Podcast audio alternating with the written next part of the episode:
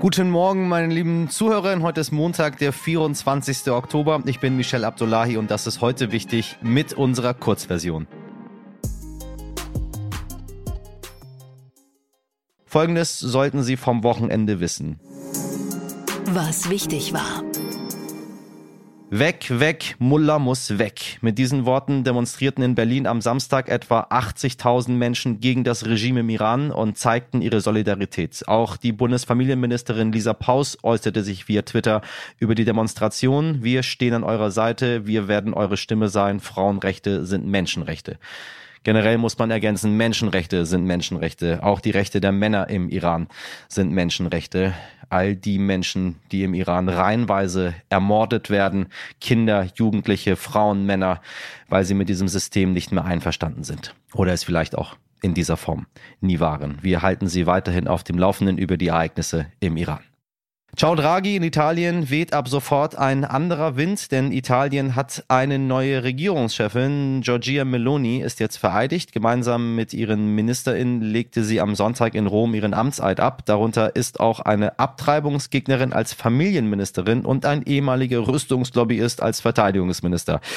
Ja, den Kurs kann man sich wohl vorstellen. Mal gucken, wie lange diese Regierung hält. Ich habe ja ein bisschen Hoffnung, dass es bald wieder vorbei ist. Apropos, dass es bald wieder vorbei ist. Sie ging schneller als sie kam. Letzten Donnerstag verabschiedete sich Liz Truss nach gerade mal 45 Tagen aus ihrem Amt der Premierministerin von Großbritannien. Die Frage ist, wer räumt das Chaos auf und wird ihren Posten übernehmen?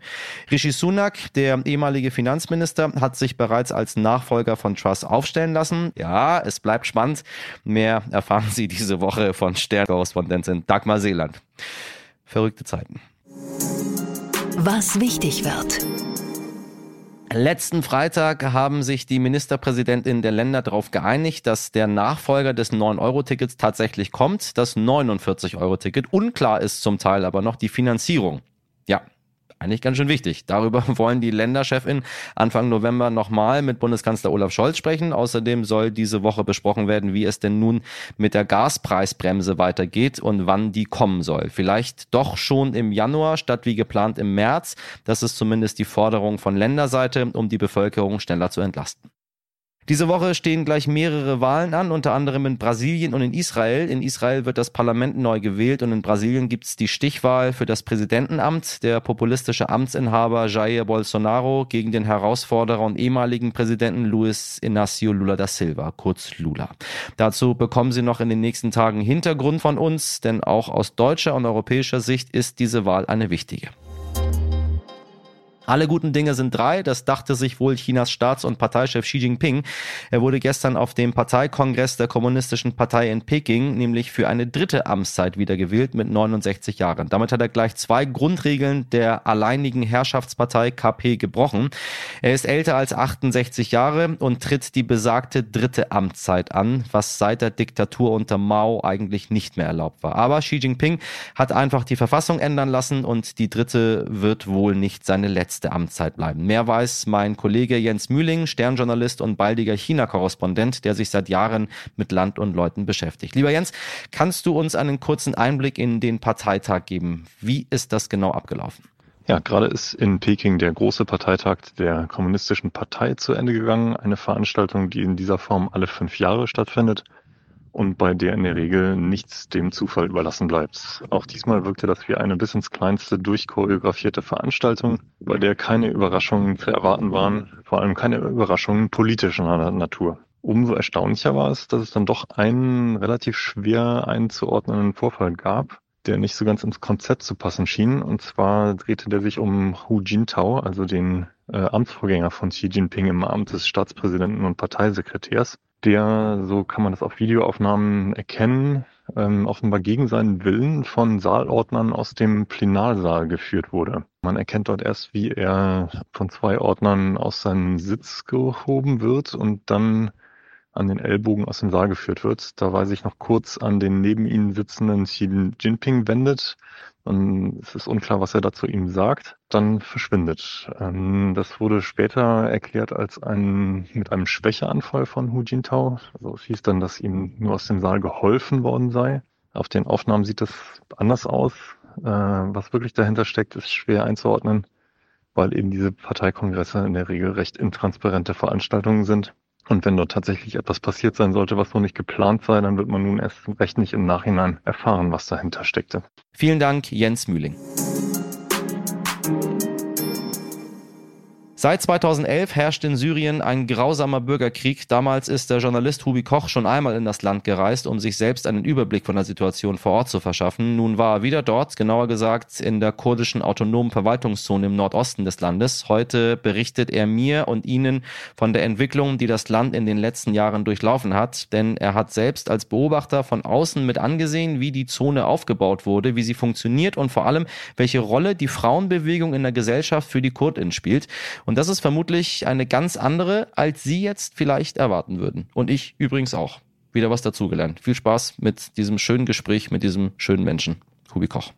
Hubi, mein Herz allerliebster, ich grüße dich. Guten Morgen. Ja, ich grüße dich auch. Du hast wieder äh, Extremtouren gemacht. Ähm, warst in Syrien. Warum? Ja, vor, ja, genau. Vor kurzem war ich in Syrien, beziehungsweise in Rojava, also im autonom verwalteten Nord- und Ostsyrien. Ja.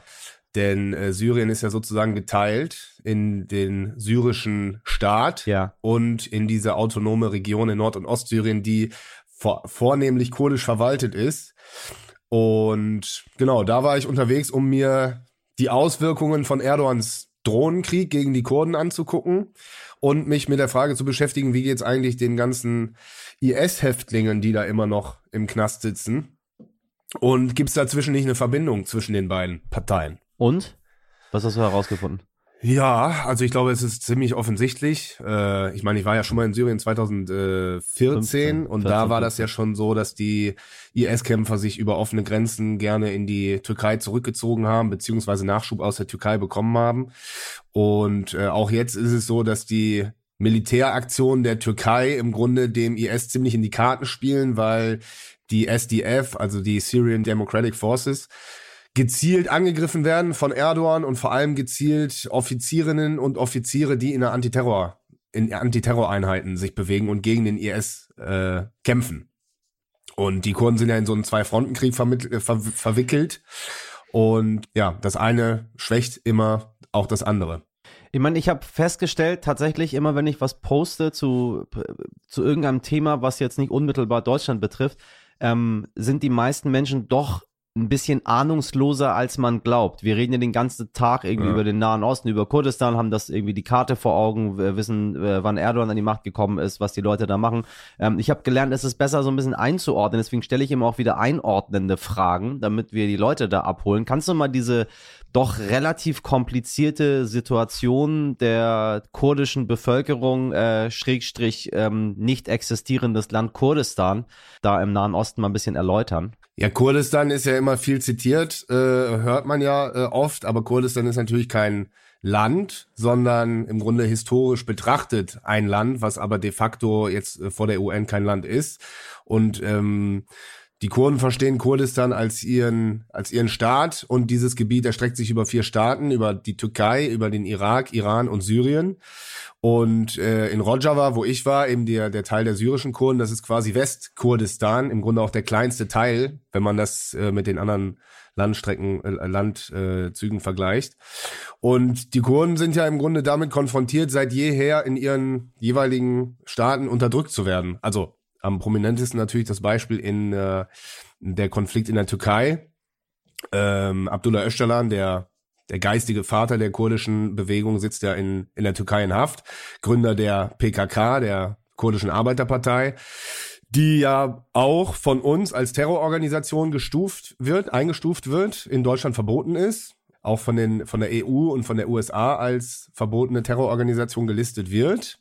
Das Ironische daran ist, dass wir, beziehungsweise insbesondere die USA, ja mit den Ablegern dieser vermeintlich verbotenen Terrororganisation zusammenarbeiten, weil in Syrien ja. die Syrian Democratic Forces sich vor allem aus äh, kurdischen Kämpfern zusammensetzt, die PKK sozialisiert sind. Also gerade die ältere Generation, jetzt nicht die, die jüngsten Kämpfer, aber die ältere Generation sind ja im Grunde äh, PKK-Ableger.